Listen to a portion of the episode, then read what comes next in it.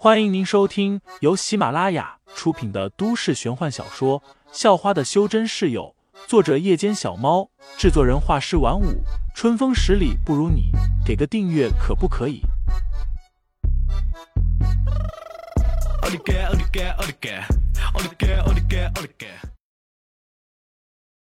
第一百二十九章：空中偶遇私人飞机下。因为私人飞机内有无线网络。他便将几张照片发给了废材，还附带着一句明显是要气废材的话：“好看吗？可惜你看不到。”废材搭着凤尾金雕飞到了城郊上空，突然就察觉到手机震动了几下，拿出来一看，就看到了几张挺不错的照片，其中就有一张拍的是月光下的云层，看起来挺有韵味的。只是柳飞那句话让他有些无奈。仙种沙漠是西偏北方向，我们也走吧。废材对了对手机的导航，然后大声对凤尾金雕说道。随即，凤尾金雕尖笑一声，扇着翅膀，以极快的速度朝西北方向飞去了。随着向前飞，它的速度也在逐渐加快，没多久便突破了音速，产生的音爆差点把废材的耳朵都给震聋了。废材也是吓了一跳，要不是这凤尾金雕的羽毛够结实，他已经被那股强风给吹下去了。凤尾金雕的速度还在加快，飞行高度也在增加。大半个小时后，他已经飞到了云层上。至于速度，按照废材的估算，可能都突破到两倍音速了。这么快的飞行速度，废材也是被震惊到了。咦？没多久，废材看见前方似乎有一架飞机。这架飞机并不大，根本不像客机，似乎是一架私人飞机。凤尾金雕也看见了那架飞机，似乎产生了极强的好奇心，咻的一下，速度竟然再次增加，一下子就追了上去。废材被吓了一跳，赶紧大喊离远点。只是风太大，风速也太快。凤尾金雕根本听不见他说的话。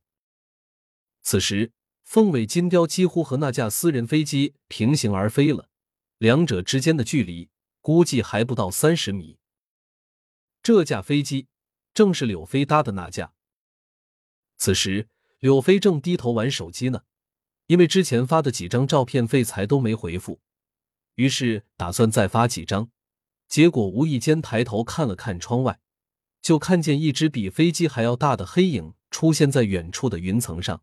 仔细一看，那个黑影像是一只巨鸟，鸟背上好像还坐着个人。柳飞以为自己在做梦，擦了擦眼睛，又掐了一把自己的大腿。在疼的哎了一声之后，他确认自己没有在做梦。看见了这一幕的不只是柳飞，还有陪着柳传英聊天的一名空姐。这空姐看到窗外的景象，几乎被吓得尖叫了一声，也以为自己是做梦了。只不过，当她看见柳飞的反应之后，便确定了那是真的。见鬼了吗？空姐有些难以置信，盯着黑影看了许久，最后赶紧去报告机长了。这机长是个五十多岁的男子，是一个航空公司的，原本还在休假。临时被柳传英叫了过来。飞了十几年，这条航线还是第一次看到这样的东西。机长望着那个黑影，口中喃喃自语。随后，机长立即将情况报告给了一位朋友。那位朋友是一个飞行器研究公司的，有些小本事。而且这种事情，他深知不同寻常，甚至有可能颠覆他的整个世界观，必须调查清楚。而柳飞则是又拍了好几张照片，发给了废材。因为废材依旧没有理睬，他又打了好几个语音电话。废材正因为凤尾金雕的强烈好奇心而郁闷着呢，结果又察觉到口袋里的手机一直都在震动，暗骂一声便掏了出来。然而悲催的是，他忘记了自己正搭着凤尾金雕和一架私人飞机以亚音速飞行着。手机才刚拿出来，指纹也才刚解锁，一阵强风就把手机给刮走了。尼玛！废材顿时就大骂了一声，一脸的无奈。不过，凤尾金雕好像察觉到有什么发光的东西掉下去了，于是尖笑一声，立即扑腾着翅膀，调转头追了下去。凤尾金雕的速度很快，对速度的把控也很好，一下就追上了往地面落去的手机，并且以同样的速度一起坠落下去，很快就保持好了距离。废材一伸手，便将手机给抓了回来。幸好，幸好！废材顿时松了一口气，而飞机上的柳飞等人则是看得目瞪口呆了。那个搭着神秘巨鸟的人，竟然还会用手机，也即是说，那个人也跟他们差不多，平时就隐藏在都市中，像个普通人一样生活着。